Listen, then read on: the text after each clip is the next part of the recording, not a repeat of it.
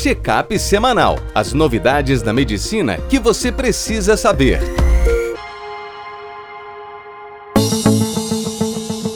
Olá a todos, meu nome é Ronaldo Gismondi, eu sou editor-chefe médico do portal PebMed. Bem-vindos a mais uma edição do Check-up semanal com as novidades da medicina que você precisa saber para começar a semana atualizado.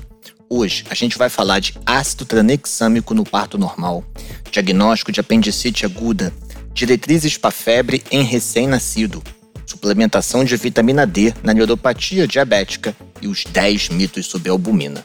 No primeiro texto, João Coluna, nosso gineco-obstetra, ácido tranexâmico para redução de perda sanguínea num parto normal. A hemorragia materna é uma das principais causas de morbidade materna. 3% das complicações de parto vaginal são por hemorragia.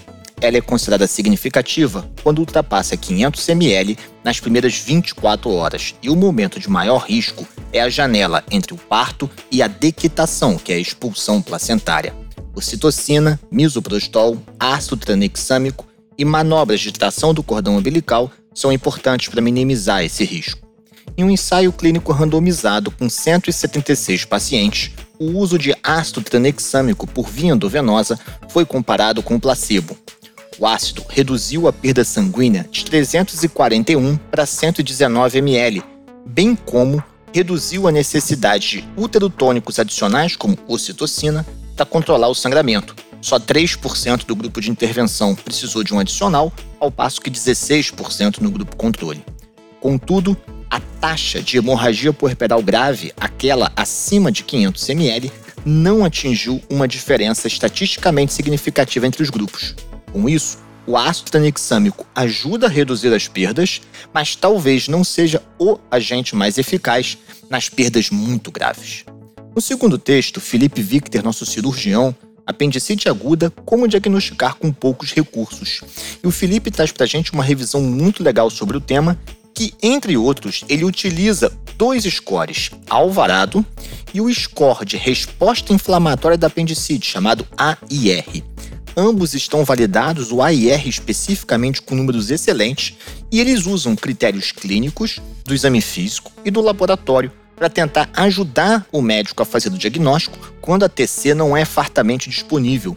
Só lembrando a vocês, um alvarado menor ou igual a 3 ou um AIR menor ou igual a 4 permite a liberação do paciente sem o uso da tomografia, ao passo que um alvarado maior ou igual a 7 ou um AIR maior ou igual a 9 permite que você leve um paciente, especialmente do sexo masculino, para a cirurgia, porque o diagnóstico de apendicite é extremamente provável. Nos scores intermediários, aí realmente a observação clínica, o ultrassom, a TC ou até a videolápara diagnóstica são ferramentas importantes. No próximo texto, Roberta Esteves, nossa pediatra, a Academia Americana de Pediatria divulga novas diretrizes para o manejo de febre em recém-nascido.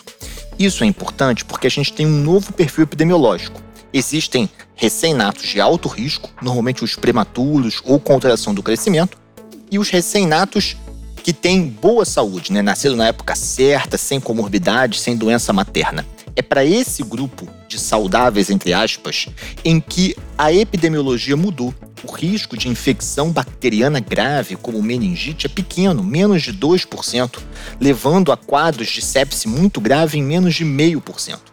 Se você pegar um livro de pediatria mais antigo, ele vai dizer que toda febre em recém-nascido deve ser internada e fazer antibióticos venosos.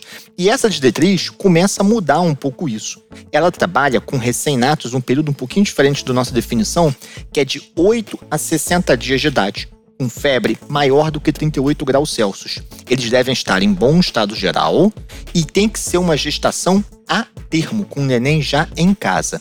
Se aplica se houver sintomas respiratórios, exceto bronquiolite, diarreia, uma suspeita de otite média, que é rara nessa idade, uso recente de antibiótico ou algum resultado positivo para um teste viral.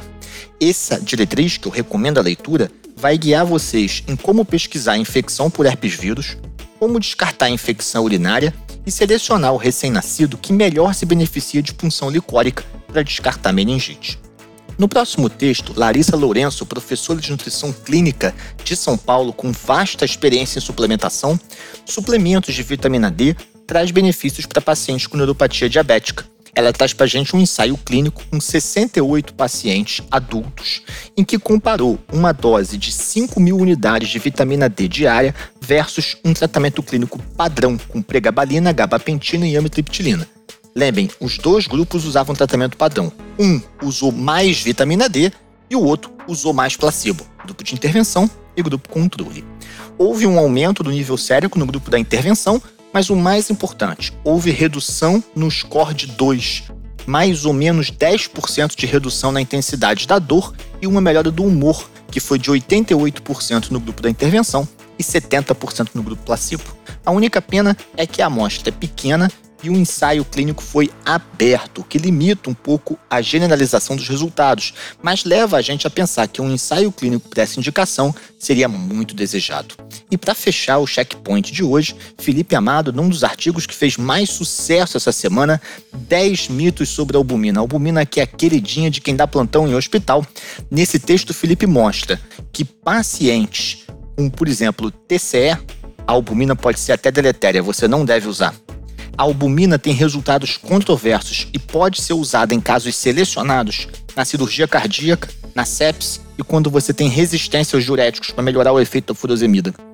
E a albumina é recomendada na ressuscitação de pacientes sépticos em choque que já tomaram grandes quantidades de cristalóide, no cirrótico, que tem PBE, síndrome hepatorrenal ou que faz paracentese de grande volume, e como apoio na ultrafiltração, ou seja, durante a diálise, em pacientes com hipoalbulinemia. E ele conversa com vocês um por um dos mitos. Eu botei alguns bacanas aqui, ó. Albumina melhora a sobrevida na sepse. Em alguns estudos, ele comenta um a um, albumina melhora o efeito diuréticos, mas talvez isso seja temporário e não suficiente para reduzir mortalidade.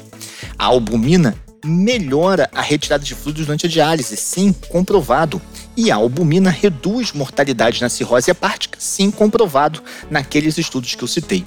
Para você ficar atualizado, www.webmed.com.br. Um abraço e até a próxima.